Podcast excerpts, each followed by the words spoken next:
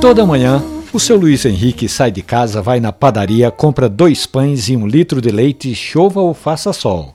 Ontem foi diferente. O eletricista aposentado saiu de Brasília Teimosa, foi até Boa Viagem, sentou-se à mesa de uma cafeteria e pediu um café expresso. Seu Luiz estava comemorando a total imunização. Ele recém tomou as duas doses da vacina contra a Covid-19 e achou que tinha muito que comemorar. Comemorou com café expresso. O nosso ouvinte, diz ele, desde 15 anos atrás, acompanha a Rádio Jornal a partir daquele momento em que o projeto Café e Conversa passou a ir ao ar diariamente e ele sempre teve vontade de tomar um café especial. Ontem ele provou e a primeira reação foi de que o café expresso é muito forte. Seu Luiz Henrique conta que sentiu um impacto tão intenso que parecia que os cabelos da cabeça estavam se levantando, os poucos que lhes restam, mas foi uma boa sensação, contou o nosso ouvinte.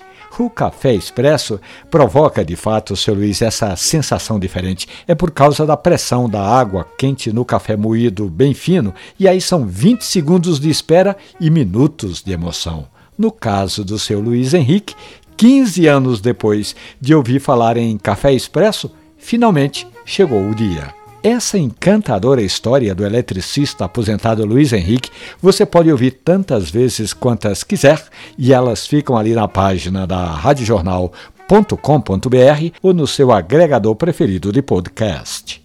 Café e Conversa. Um abraço, bom café.